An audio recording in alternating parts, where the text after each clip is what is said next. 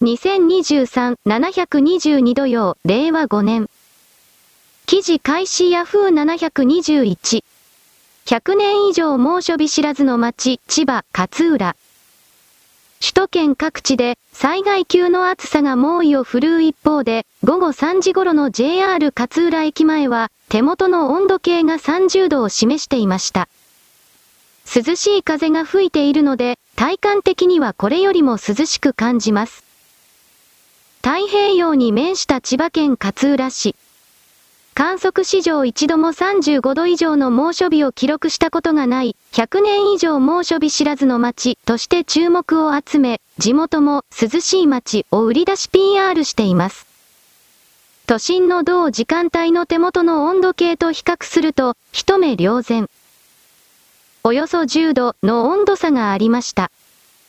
18日、勝浦の最高気温は29.3度。首都圏の最高気温と比較しても、いかに勝浦が涼しいかがわかります。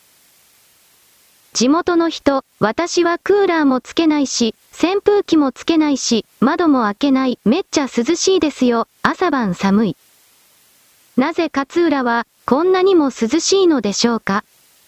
勝浦市地域おこし協力隊倉橋貞義さん、隣町とか隣接しているところと比べて囲まれている崖が多い。勝浦市は小高い崖が多くて、そこに入り込む風がどんどん通り抜ける道なんですね。勝浦には、陸のすぐ近くに深い海があり、そこで上の暖かい海水と、下の冷たい海水が循環しやすく海面温度が下がります。その海上で冷やされた空気が陸に吹き込み、街も涼しくなるというのです。至るところで長袖を着る人の姿。東京からの旅行客、夏でも35度以上になる日がないというので来ました。神奈川からの旅行客、涼しくてすごくリゾート地っぽい。埼玉からの旅行客、埼玉とも違いますし、帰りたくないです。記事終了黒丸？これからネットが急速に当たり前になっていくときにこれを使った人間の活動を営みというものはほぼ全てがカバーできる。ということは後は人間がカバーできない天候であるとか地形であるとかそういう部分の住みよさというものが人間をそこに住まわせるかどうかということの決め手となるというのはわかるだろう。私は勝浦という場所がこれだけ環境の良い場所だということは知らなかったが温暖化というものが近未来において人間が通過していかなければならないような設定だとするのなら、永住する人はわからないけれど避暑地にこの勝浦というものが選ばれて人間の移動が起きるかもしれないなと思いこの記事の続報それ以降の人の営みを見る。この記事が出なかったら逆の意味で言えば勝浦に人は集まらなかっただろうある意味罪作りな記事だななどとも思ったがこれからどうなるかまではわからない。丸。記事開始東洋経済716。日本からの中古電車の輸入は一切認めない。半年以上の議論の末、これがインドネシア政府の出した答えだった。6月22日、中国の支援で建設が進むジャカルタバンドン高速鉄道の試運転への乗車を終えたルフットパンジャイタン海事投資調整大臣は、同鉄道ハリム駅に集まった報道陣に対し、最終決定として、日本からの中古通勤型車両導入の禁止を下したと発表。また同時に、新車は3編成36両のみの輸入を許可すると発言した。時と場所からして、政治草を感じずに入られないが、実際には前日の会議で答えは出されていたという。会議の結果が政府高官の一声で覆ることは起こりうる。が、現政権下で事実上の最高意思決定権のあるルフット海事投資調整大臣の口から語られたことで、これは決して覆らない最終決定となった。日本の中古車両輸出は不可能に日本側関係者にとっては、ここまで決定を引き伸ばすからには、逆転のチャンスがあるとの期待がかかっていた。どうせ認めないなら、もっと早く言って欲しかったというのが本音だろう。本来、潰す予定だった車両の維持、保管にかかったコストは決して小さいものではない。しかも、天皇陛下がインドネシアにご訪問されているそのタイミングでの発表である。それだけに、関係者の落胆の声は大きい。これで日本製中古車両のインドネシアへの輸出という道は完全に閉ざされ、国産メーカーである国営車両製造会社インカ製車両の導入へ切り替わる。記事終了黒丸どこの国も自分の中に工場を持ち工業力を国力をつけていくだから外国製品よりもいずれは日本製品というか自国の製品を使いたがるものだ。そしてこれらの発表が天皇陛下がインドネシアを訪れている時に行われたということがやはり重要であり、インドネシアは偉そうな顔を言ってるがなんだかんだ言って中国の属国だ日本も偉そうな顔言っていないで結局は米国の属国そして半分ぐらいは中国の属国になりつつある現状というものと似たようなもんである。だから天皇陛下がいる時にそういう日本の側に打撃を与える発表を行って中国に忖度する中国におもねるということをショーとして演出として見せなければならなかった。確かこのインドのリーダーというのは徹底的な心中のどうしようもない人ではなかったかなと思うがこの辺は定かではない。私はインドネシア、マレーシア、シンガポールなどは基本的には中国の付属装置としか思っていないので日本がどれだけアピールしたところで最終的には中国の言うことを聞く言いなりになるとしか判断しない。これらの動きもインドネシア製の自国の鉄道とは言ってみるがそれらの系列企業が部品が中国の関係化企業などに関わっているのではないかなとどうせ。と鼻から私は疑うのである。丸。記事開始東京新聞717。天ぷら店が都市油田に。廃食油が航空燃料になるから争奪戦ルール求める声まで出る理由とは？飲食店などで揚げ物などに使われた油が今注目されている。植物から作られた廃食油は、再利用して二酸化炭素 CO2 の排出量が少ない航空機用再生燃料 SAF の原料となるため、海外への輸出が急増している。かつては廃棄物としてリサイクル業者が回収していたが、今は有価物として取引される。都市油田の争奪戦となっており、関係者からはルール整備を求める声が上がっている。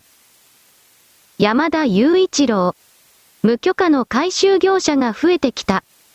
6月下旬、油脂製造販売、吉岡製油、埼玉県入間市の廃食油の回収現場に同行した。今は、食用油が値上がりしてどこも節約している。回収する廃油の量は減っていますね。従業員の高橋明光さん55がトラックのハンドルを握りながら説明する。この日、高橋さんが同県飯能市で回った店舗は飲食店やコンビニエンスストアなど約30店。午前4時頃から昼にかけ、店先に出された一斗缶やペール缶をトラックに積んでいく。廃棄物として回収するためマニフェスト、管理伝票を発行するが、料金は取っていない。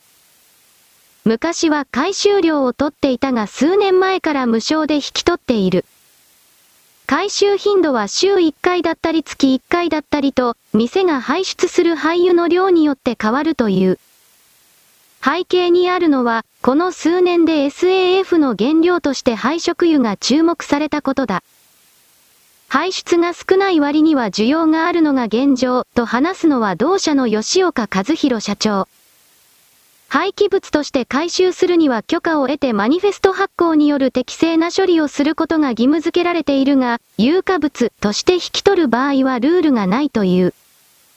気がかりなのは、無許可の業者が多くなっている点。経済活動の一部として不要物の処理がある。業者は一過性ではなく、継続性が必要だが、今それが危うくなっている。記事終了黒丸食用油を航空機燃料に生成し直すという記事は以前あなたに伝えたと思う。それらが実際に花を開き実を結んでこの今回の記事の動きとなる。私は昔から食用油ラーメンなどに使われている油いろいろなものが密かに参拝回収業者によって回収された後に具体的にはどこに向かっているのかということに関して興味があった。違法業者はこれを本当にどこかに勝手に捨てていたようだという概念を大体のところ昔記事にした覚えがある。今回はその今まで捨てていた油が非常に重要な上質な航空機燃料になるということが分かったので争奪戦が起きている。私はここまでは知らなかった。人類の技術の進歩というものは今まで廃棄していたものを何もかも資源として再利用することが可能となるそ。では地道な地味な目立たない動きには違いないけれど必要なことだと私は捉えるこうした都市部からの食用油の回収も何らかの大きなビジネスとしてずっと回していけたらいいのになぁとこの記事の中にあるように私もこれに同調した。丸。記事開始中央日報717。中国が台湾を侵攻しても日本の自衛隊がすぐに参戦する可能性は高くないと、米日韓ウォールストリートジャーナル WSJ が15日、現地時間、報道した。米国と日本の軍関係者が過去1年以上にわたり台湾をめぐる戦争状況を仮定して両国の役割について議論したが、日本の参加計画に対する格闘を米国は受けていないと伝えた。記事終了黒丸？中国が台湾を侵略して日本がそれを助けないというのは現行の憲法9条がある限り野郎にもできないとわかるだろう。やるとすれば米国の後方支援ぐらいだつまりそれを上手に利用して中国はそうした日本の状態をとっくに知っているから堂々と台湾を侵略するのだ。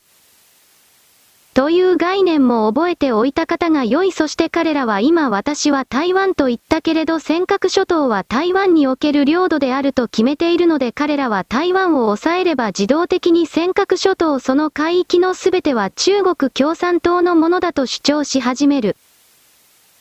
そして以前にも言ったが沖縄の返還の時にアメリカは連合諸国に相談せずにこれを勝手に決めて施政権を日本に渡したのだから沖縄の返還は無効であると言い出している。つまり沖縄も中国のものだとするわけだそうした公然たる泥棒の動きがどんどんと積み重ねられているのに日本国内のマスコミメディアは左側は中国の企業に広告をもらっているから新聞社やサイトはこれを一切伝えない。日本の国民だけがすべてつんぼさじきだいつものことだがだがそれを仕方ないねと笑って済ます諦める人はそこでおしまいだ。私はそちらのそばに立たないのでこうしてあなたに伝えてる私の言ってることなどすべて間違っているがそれを確かめる確かめないはあなたの責任だ。そして中央日報という韓国の政府御用達のメディアがこれを言うということはどういう意味かといえば、中国が台湾を侵略攻撃しても日本はこれを助けない軍隊を出さないのだから当然韓国も軍隊を出す必要はないという形で前もって韓国国民に何もしない韓国国家そして中国という座標に忖度しているのだ。とあなたは気づかなくてはいけない中央日報や伴侶の新聞を見ればわかるがそれらの広告欄もほとんどが財閥及び中国系企業の CM 広告ばかりになっている。そして韓国の財閥というものは中国共産党にどんどんと買われているのだということ事実上中国の財閥に変身しつつあるのだということをあなたはどうあっても知らなくてはいけない。我々が韓国という独立国家として勝手に認識している領域は10年もすれば完全に中国の一部になる。まず経済的に経済と政治文化情報これらは一体のものであり切り離すことはできないマレーシアのジョコ大統領だったか何かは TPP に中国が入るのは当然で政治と経済は別だと言ったそうだもちろん騙しだ。マレーシアはイスラム教徒ではあるが儒教権益だ人を騙すことは生きがいでもあるそうやって生きてきた。そしてそれは実はイスラム教となるあの設定の中にも同様にあることでありこの世界は日本以外のすべての世界は奪い取ることを前提として生きている座標が99%以上なのだということ。あなたはどうあっても知らなくてはいけない。丸。記事開始。イギリスが CPTPP に加盟中国も続くか？略、北京大学経済学院の総和平教授は16日、環球時報に対して、トランプ氏が米国の環太平洋パートナーシップ TPP 協定からの脱退を牽引した際に、米国が貿易グローバル化という道で脱グローバル化に走り、鎖国に向かっていることが分かった。バイデン氏は就任後、中国に対する追加関税を撤廃しなかったばかりか、トランプ氏の貿易政策を継承し、さらにはエスカレートさせている。米国が貿易の脱グローバル化を仕掛けてから現在まで、主要大国がリーダーシップを発揮しない状況下。中国は国際貿易の旗印を担い、これを守った。他国と団結し、国際貿易のより良好な方向への発展を促した。中国の積極的な CPTPP への加盟申請は、自国にとっても世界にとっても有利だ、と述べた。中国も日本語版、チャイナネット17。07? 2023 http コロンスラッシュスラッシュジャパニーズチャイナオーグ CN ポリティクススラッシュ TXT 2023から17年7月スラッシュコンテントアンダーバー9267万2341 HTM 記事終了黒丸この中国の記事は大きな嘘に満ちている基本的に米中の貿易額米国が中国から輸入する分の代金はどんどんと増えており、バイデン自称政権になってからトランプ大統領が禁止した半導体以外のあらゆる項目を解除している。そしてそのことで中国は相当潤っているそれらのマネーが中国の国内の景気に回っていないということの意味を捉えるべきだ。つまり中国が今まで自国のサイズを大きくするために借金を重ねその国力に見合わない人民元の大量の印刷をやり続けた結果、通貨安人民元の通貨安というものが止まらずそしてもっと言えば国内の生産施設の稼働の停止すら呼び込んでいる状況であり。ではこの米中貿易における巨大な売り上げは中国のどこに消えたのか中国共産党が勝手に定める国家強化における軍事及びデジタル人民元などを含めたペトロ人民元の構築に向けてのゴールド現物の購入などなど。中国国民には全く回らず交渉14億人いることになっている中国の人口における9000万人の共産党員の持っている会社それらの経営者関係。そしてさらに共産党といったところでさらにさらに数の少ない1000万だとか100万人だとかもっと少ない数の人々にこれらの巨額の売り上げが握りしめられている。中国で次から次からビリオネア億万長者を超えるさらなる億万長者が大量に発生しているのはこれらの領域の人々だ。この中国のメディアはそうした事実をすべて知っているけれど中国国民に本当の真実を伝えたくないしそれをやれば自分たちの命がないのでこのような嘘をずっとつき続けている。中国が不景気なのはアメリカのせいなのだと言い続けている違う中国国民に回るべきお金が一切回っていないということに他ならない。それらの欺瞞を含めて我々は米国も壊れていくが中国も大きく崩れていくということを目撃しなくてはいけない。私はその両方が壊れる流れの中でしかし中国が一時的にではあれ米国から覇権をもぎ取るのではないかと相当に危惧している。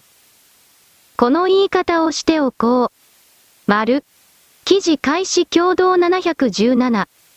中国、TPP の NHK 放送社団加盟へ課題指摘、検閲化。中国で16日、中国の環太平洋連携協定 TPP 加盟に向けた課題を指摘する NHK 海外放送のニュース番組が約3分にわたり遮断され、カラーバーと信号異常を示す画面に切り替わった。当局が検閲した模様だ。番組では中国の TPP 加盟のハードルとして、中国が続ける国有企業への優遇措置や新疆ウイグル自治区での人権問題などを挙げた。記事終了？黒丸？中国人は儒教権益を受ける特に中国人は相手を利用することしか考えていないもちろんこれは朝鮮人南北両方もそうである。そして彼らが今 TPP というものに非常にこだわって見せているのも本当のところを言えば経済が終わっているからだ。そしてもちろん台湾を加盟させないために内部を拡乱していると言える中国の眷属国家が儒教権益や南米やアフリカ諸国がこれから TPP に深く入り込もうとする。もはやマレーシアに入り込まれているがそうしたものの仲間を増やして中国が次に仕掛けることが何かといえば明確に TPP のルールを中国に韓国にとってだけ都合の良いものに書き換えて、そのシステムから一方的に利益を奪い取るということを公然とやるこれは W とで実際に我々がやられてしまったことだ W とはもはや機能していない。だからそこから捉えた時にこの TPP という W との再現というか構成で正々堂々とした貿易をみんなの納得できるルールのもとにやろうというこのシステムに W とを破壊した中間という勢力をどのようなことがあっても入れてはならない。彼らは嘘つき出し奪い取ることしかしないそれが自分自身を存在させている間と勝手に勘違いしている。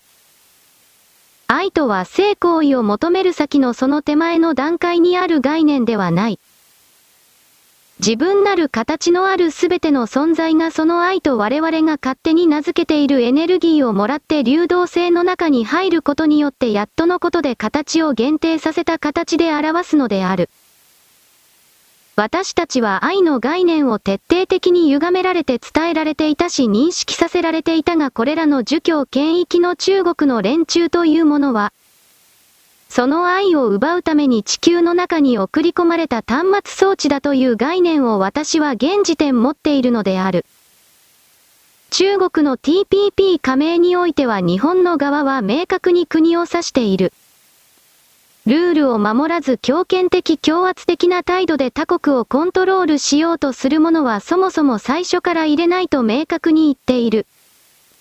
それをその認識をごまかすためにマレーシアを今使っているけれどこれから南米諸国だとか色々な国家をまず先に入れさせて、古文を先に入れさせてそいつらの多数派工作を持って TPP を5から横から入って支配乗っ取ろうと必ずする。支配し乗っ取るということだけが彼らの儒教権益の生きてきた生きていく術だと彼らはそのようにしか考えないのだから必ずそうする。そして我々はそれらを奪い取る彼ら中国、韓国、北朝鮮、マレーシアもインドネシアもそうしたもののこれから成し得るパターンを理解しているのだから何が何でもそれを未然に防ぐ無効化するということをやらなければならない。のだということあなたは分かっているだろう分からないのだったら私の文章を読むだけ時間の無駄だから読まない方が良いこれは何度も言っているが。丸。記事開始産経新聞716。TPP 新規加盟、威圧的な国は対象外、後藤担当省、中国年頭か。16日の閣僚級会合でイギリスの新規加盟が正式に決まった環太平洋戦略的経済連携協定 TPP は、イギリスの次に加入を申請した中国の扱いに焦点が移る。ただ、国内市場の開放などに多くの課題を抱える中国の加盟を安易に認めれば、高水準の自由貿易協定である TPP の特徴が失われかねないとの懸念は根強い。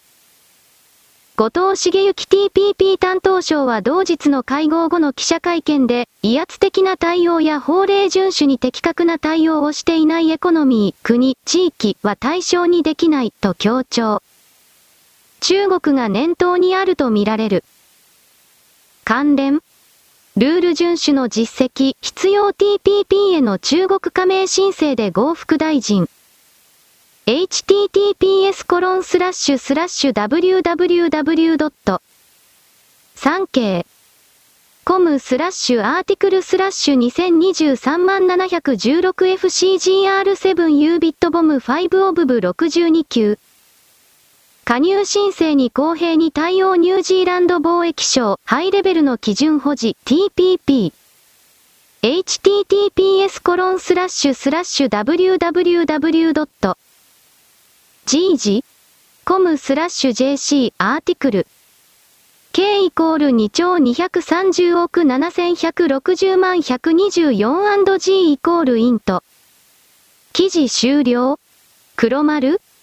イギリスの TPP 正式加盟が決まったので次の案件は中国の加盟をどうするのかということを3カ国で協議するのだそうだ。マレーシアのジョコ大統領だったか何かはもちろん賛成すると言っているマレーシアはあなたもご存知な通り中国の完全な属国だ。ジョコ大統領は政治と経済は別だだから中国にも当然入ってもらうなどといった愚かなことを言ったが政治と経済は別ではない。政治と経済軍事、情報これらの最低限この3つは全て同じものである。国家の意志として何を表現したいか誰を屈服させたいか支配に置きたいかということを踏まえ、政治経済軍事、情報この部分においてそれらは一体化したものであり密接に関係し合いながら相手国を支配コントロールするために仕掛けられる。中国ほど有効に現時点これを上手に使っている勢力はないそして最近はその動きに人々を騙すという意味でそのためにのみ使われる文化ソフトパワーというものが利用されている。人々を楽しませる自分自身が楽しむということではなく第三者を支配コントロールに置くという名目のためにこれら文化が使われている。いわゆるアニメだとか漫画だとかそうしたもの一般を中国は国家を挙げて補助金を仕掛けてそして大きくするがその目的は外貨獲得だけではなく第三者に対しての支配コントロールだ。明確な彼らにのみ有利な体制護持のためのギミックとしてこれを使う。儒教権益というのは中国というのは何もかも支配コントロールのために特化した国だ座標だ。だからそれらの連中がどれだけ綺麗なことを言ってもそれは支配とコントロールを求めているための嘘演出偽装工作でありそれ自身が彼らの存在の基本パターン習い性となっているので、そのすべてを信じるというのは自らで処刑執行のためのロープを編んでそしてそれを中国に中国の仲間たちにうやうやしく差し出して自ら公主台に登るのと同じ意味を持つ私はそちらのそばには立たない。そういうことを踏まえて彼ら儒教権益に所属する人々の言葉や行動を見てほしい。何度も言うが政治と経済は別ではない我々は経済によって徹底的に日本国内を中国によって支配コントロールされているではないかそうしたことを私は何度でもあなたに言うのであるこれを放置しておれば我々は気づいた時には手遅れなくらいに中国人にされてしまっている。それは日本人の自殺だそしてそれは人類の自殺なのだということを私はあなたに何度も言うのである。我々は自由を愛する存在だその上で平和を求めるその絶対原則を忘れてしまった日本人にこれから新しい世界における未来など用意されていないこれを何度でも言うだろう。丸。記事開始ヤフー715杉本彩さん犬の暴行動画にナンセンスの極み、動物虐待の実態と動物愛護法の改正を訴え。杉本さんは、ペットの移動販売の実態が悲惨だと指摘した。杉本さんによると、子犬や子猫を長時間移動の末、地方の臨時会場やトラックなどの特設会場で販売する業者がいるが、販売した動物が購入後数日で亡くなったり感染症が発覚しても、業者と連絡がつながらず、購入者がほぼ泣き寝入り状態になることがほとんどだという。また、子犬や子猫を長時間かけて輸送し、温度管理もされていない炎天下の駐車場やアイススケートリンクで販売するなど、体温調節ができない幼霊動物に過酷な環境で販売が行われているという。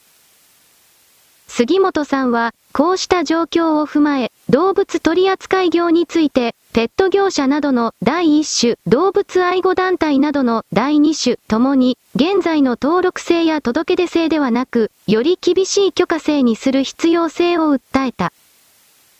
杉本さんが第一種のペット業者をめぐる問題で本当に悲惨として紹介したのは、獣医師免許のない繁殖業者のオーナーと複数の従業員により麻酔なしでの帝王切開が行われていた件で、粒の素人がやれば殺傷行為に他ならないが、どうやら氷山の一角のようだと指摘した。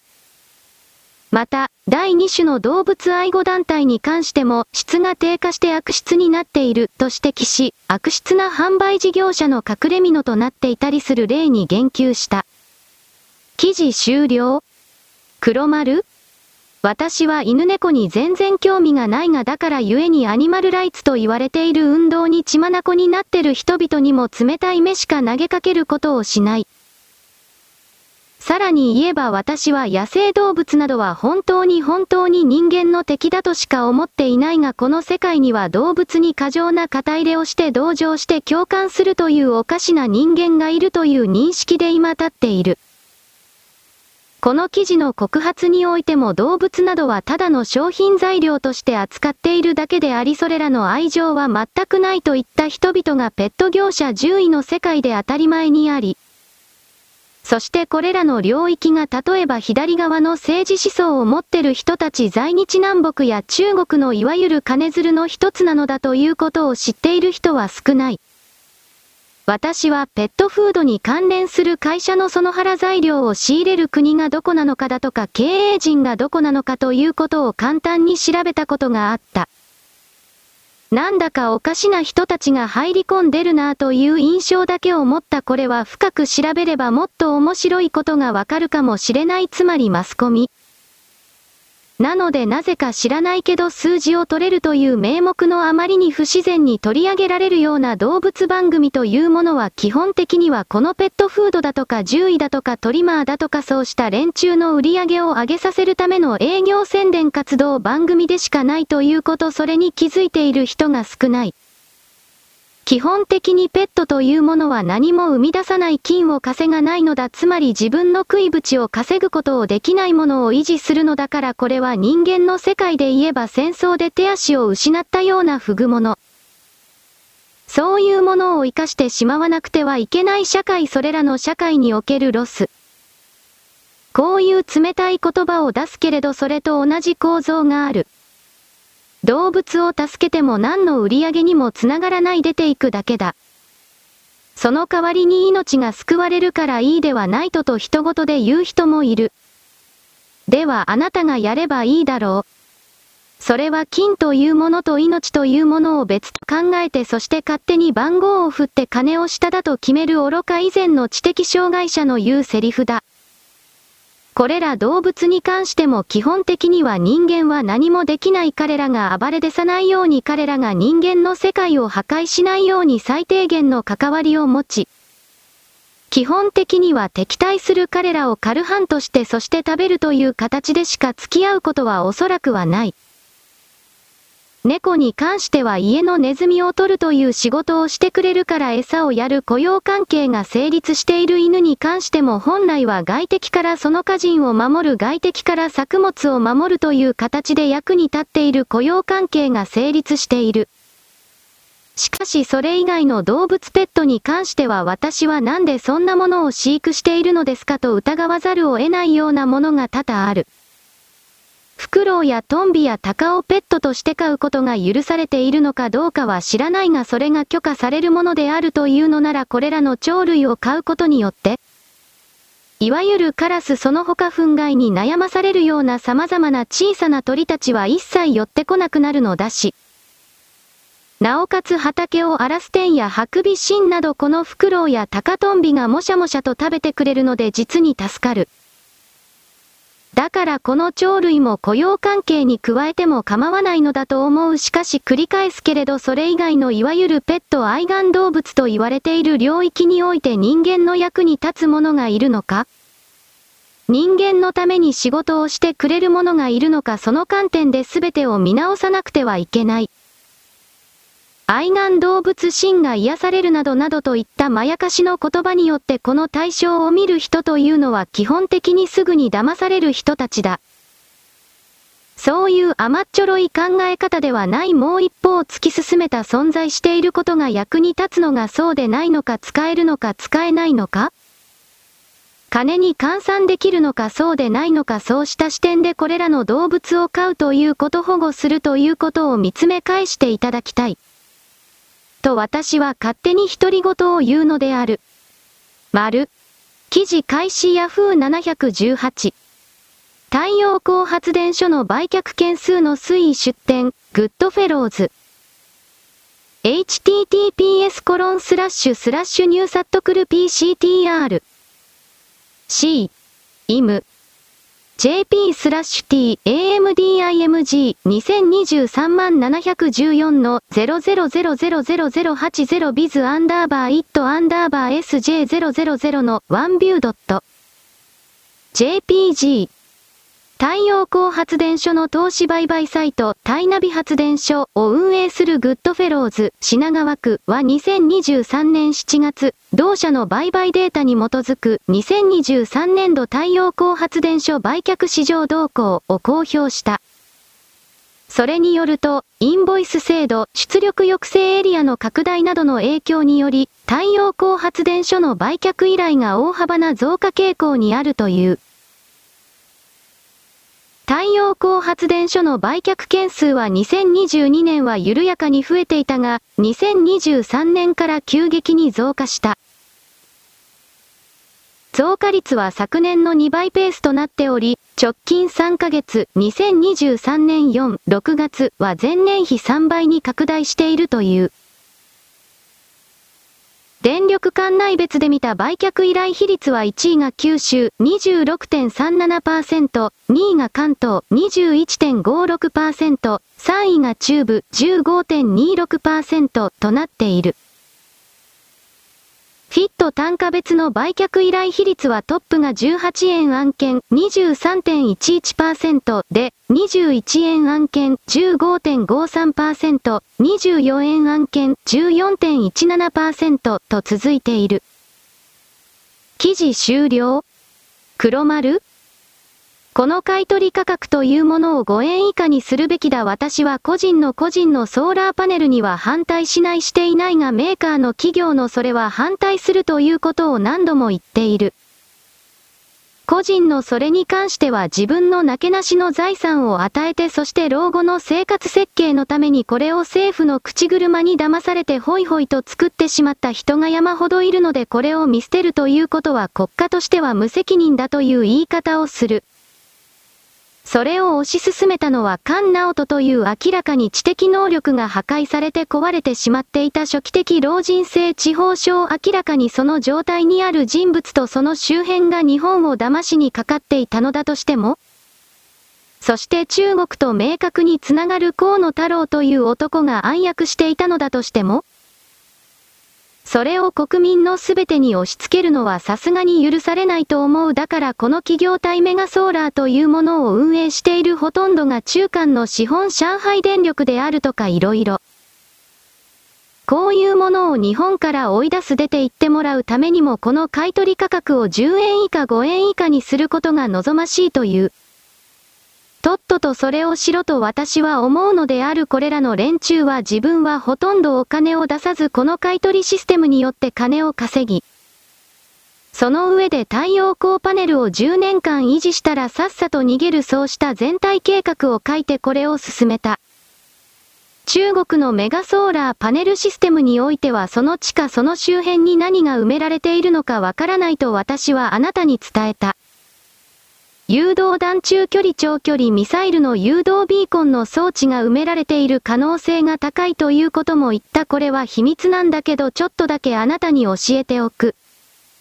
中国製の太陽光パネルは10年しか持たない日本製は20年アメリカ製は40年持つ。アメリカも実は太陽光パネルを作っているそしてアメリカ製のやつは値段は高いけれど実際本当に40年間持つ。そういうことを考えた時に中国なるものの製品を使うということの意味危険性。毒物を垂れ流しているこれは外界にヒ素を含める様々な毒性の重金属を第一水空気中に拡散しているのであり、河野太郎はこれを知っていて太陽光パネルを推進しているのだろうなと思ったら、彼ら一族というものが日本国家日本国国民に対して見当違いの恨みの気持ちを持って中国の手先になってこれら太陽光パネルを推進するという姿勢がどれだけ我々日本人に対する裏切りなのか人類に対する挑戦なのかということをあなたは気づかないといけない潰さなければいけないものは個人であれ集団であれ国家であれ潰さなければいけないのだ。その瞬間で潰せなくても数年間十数年間のレベルをかけて潰さなくてはいけないのだ。なぜならばそれは人間程度の人間レベルの動きではなくこの地球環境すべてにおける悪影響をもたらす原因の一つになっているからである。太陽光パネルイコール汚染源という認識が広がることを私は望むが多くの人々は何一つ調べていないのでそれらの概念に到達していない。人間が内燃期間を一方的に貶めた罰が対価支払いの代償がこれから大きく我々を苦しめることとなる。そうしたことも捉えて既存の常識を組み立て直していただきたいと私はあなたに言うのである。丸。記事開始はウコレア720。韓国の保健福祉部、省は19、20日、韓中日の3カ国が人口政策推進の現況と経験を共有する第11回韓中日人口政策フォーラムをソウルで開催すると明らかにした。このフォーラムは2010年から毎年3カ国が順番に開催してきた。しかし新型コロナウイルス感染症などにより2019年と2020年は開催されず、2021年と2022年はオンライン会議で開催されたが、今回5年ぶりに一堂に会すことになった。19日のフォーラムには、韓国からは保健福祉部をはじめ韓国保健社会研究院の人口政策専門家たちが出席した。中国からは国家衛生健康委員会のチャンゴリアン高齢者健康局副局長や中国人口発展研究所 CPDRC の研究者などが出席し、日本からは子ども家庭庁の浅野厚幸審議官や厚生労働省の蔡ス智之大臣官房審議官などが出席した。特に今年は、厚生労働省の安倍元省吾大臣政務官が出席して祝辞をし、午後には韓国保健福祉部のイギール第一次官と面談が行われることになっている。この日の面談では、日本と韓国が今後、認知症予防と長期療養制度に関する意思疎通と情報交流を拡大することに合意する予定である。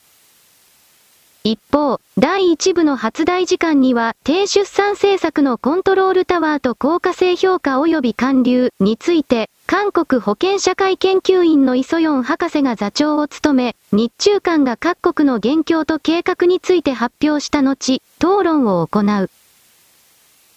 20日に開催される第2部の発大時間には、活気に満ちた老後生活のための雇用、健康管理への支援について韓国ペクソク大学のソ・ドンミン教授が座長を務め、3カ国が各国の政策経験を共有し、意見を交わす計画である。韓国保健福祉部のチェ・ジョンギュン人口政策室長は、2010年から続いてきた韓中美3カ国の人口政策交流が、新型コロナなどの危機にもかかわらず継続されてきたことを非常に意味深く思う、とし、低出産、高齢化は韓中美だけでなく、全世界が共通に直面している問題だ。参加国が共に人口政策の経験を共有し討論しながらより発展した政策を推進し、全世界の人口問題解決にも貢献できることを願う、と語った。記事終了黒丸こいつらと組んでも何一つ得るものはないそして世界の本当の支配層は人口を増やすことを考えておらず人口を減らすこと殺処分を考えているのだからそうした中枢の頂点が決めてしまっている。決定と真逆のこれを成功させるような力が働くわけがないそしてそういう面倒くさい概念は別としてもいずれにしても何か成功するという兆しは何一つ見えない。儒教権益というのは奪うだけだ何も生み出せない誰かが作ったものを奪ってコピーするだけそれが彼らだ。彼らの言語体系がそしてその言語体系から生み出される精神構造がそしてもっと言えばその程度の魂だからこそその程度の言語体系しか採用することができなかったという。そうした何者も生み出さないような座標体というものを作ったこれが私の彼らに対する大まかな見方だ。私はあなたの意見を聞いているのではないしあなたに同調であるとか共感共有を求めているのではない。ただ私のような見方というものは自称いい人のあなたは一切持ってこなかっただから騙されてきたんだし大きく騙されている奪われているということでもある。問題は金であるのだし中間と言われている領域において我々の思念だけではなく彼らの製品を買うという意味においての金、エネルギーを彼らに奪われている。彼らの製品というものが本当の意味で人類全体の私あなたの役に立っているのか、効率合理化清涼清涼などの観点においてそういったことの再検証も個人はほとんどやらない。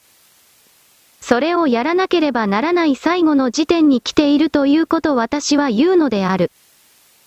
子供はこれから大きく人類が減った後に花開くようにたくさん出てくるとは私は想定するがこれらの特に中国、人間の命をゲノムの段階でいじっていじれて改造して当然だという、そしてそれを実際にやっている彼らが大きく生き残ってしまったらそういう全体構造が残っている地上に魂は出てきたいとは思わないだろう。もはやそうした支配をベースとした形における人々領域に次の全く新しい何かを形成しようと意気込んでいる魂たちは出ない相手にしない。滅びろと上層部で決定されその部分のそれらのいいと思った肉体たちは消えていかざるを得ない私はそのようなイメージを持っている。丸。記事開始ワンダーラボラトリー719。新世紀エヴァンゲリオンなどで知られるアニメ監督の庵野秀明氏が、ロシアの国際通信社、リアノーボスチのインタビューの中で、日本のアニメ業界には限界が来ていると語ったと、コタクが伝えています。庵野秀明氏の話では、日本のアニメ業界はすでにピークを過ぎ、衰退に向かっている、とのこと。日本のアニメ業界は今後、5年から20年のうちに死を迎えて、その後、新しい何かが生まれるかもしれない。日本ではアニメは作り続けられるだろうが、現在のように、興味深いアニメ映画が作られるような状況にはならない。さらに安野氏は、日本だけが優れたアニメを作る時代は終わり、アジアの他の国が現在より豊かになり、その国のファンに向けたアニメ作品を作るようになるという。一方で日本は貧しくなり、その結果、アニメ業界も衰退し、やがて死を迎えるという。また、日本の人口は減り、アニメーターの数も減る。日本はもう世界のアニメーション界の中心ではなくなる。5年後には台湾がその中心となる、と安野氏は語る。台湾を訪れた安野氏は、現地のアニメーターはエネルギーと情熱がみなぎっていると感じたという。しかし日本のアニメ業界は惰性で動いている。安野氏は、日本のアニメ業界はより柔軟になり、CG などの新しい手法を取り入れ、良質のアニメを作るための新しい環境を作らなければならないという。記事終了？黒丸？安野監督のこうした意見は彼だけではなくてたくさんのアニメ関係者から出ている。しかし庵野監督は国際政治に詳しいわけではない私だってそうだけれど台湾というものはこれから中国の一つの省になる可能性がだんだんと近づいており、おそらく私は台湾の国民というものは正確には台湾の国民を統括している支配層というものは戦わずして中国の将になる中国共産党と一体化する方が絵だと判断して中国の参加に加わるだろう西側を裏切るだろう。しかし彼らは美味しいところも取りたいので今の韓国のような形の米国にも中国にも良い顔をして両方から利益だけを抜き取ろうという国家に変わっていく。そうした時に彼らの未来が明るいものとして維持できるかどうかまた別の問題だがいずれにせよ台湾というものは今の香港から全く自由が消えてしまったように自由な創作物何かを生み出すことは不可能な座標になる。だからその観点で庵野監督が言うようなこれからは台湾の時代だというのはおそらくは当たらないだろう。今現時点どれだけパワーがあっても中国共産党が入った途端にその人間が生み出す活力は全て抜き取られる。彼らは本当に奪うことしかしないそのことを庵野監督がどれだけ理解しているか疑問だが私は中国共産党というかあの大陸に住んでいる中国人たちが自分たちよりも豊かに見える存在。自分たちよりも先に豊かになったような存在をとことん憎むとことん否定するのでそれを知っているつもりなので台湾が中国と一体化した時点で台湾の可能性における何もかもは消え、アニメを創作する何かもエネルギーも消えるだろうと見る残されたものはアニメを制作するシステムは残るけれど、そこから生み出されるものは中国中国人にとって都合の良いプロパガンダだけなのだ。丸。意図的に食料危機が作られていくときに、代用食品として出てくる加工食品、それらの原材料に使われる遺伝子組み換えの食物に注意を払う人はいない。遺伝子組み換えのすべてがダメだとは言わない。だが中には明確にシャトルバス、つまり人間の細胞の中に改造のための遺伝子を送り込むシステム、そうしたものが入れ込まれているかもしれない。確か相当前に加工食品に気をつけろという伝達があった。まさかこういう形で減少化するとは私も思っていなかった。単純に免疫を既存する既存のケミカル的な物質な何かと簡単に思っていた。しかしそれはおそらく違っていて、ゲノム改変に関わる何か、ここまで考えても良さそうだ。人間を本当に9割方絶滅させたい勢力がいるのだと考えなければ説明がつかない現実の動きというものが続いている。これらが我々多数派の見落としによって着々と進められてしまったということの迂闊さを反省だけしても始まらない。次の惨劇を止めなければならない。それは気づくこと、そして伝達し行動することによっておそらくは少しは無効化へつなげられるだろ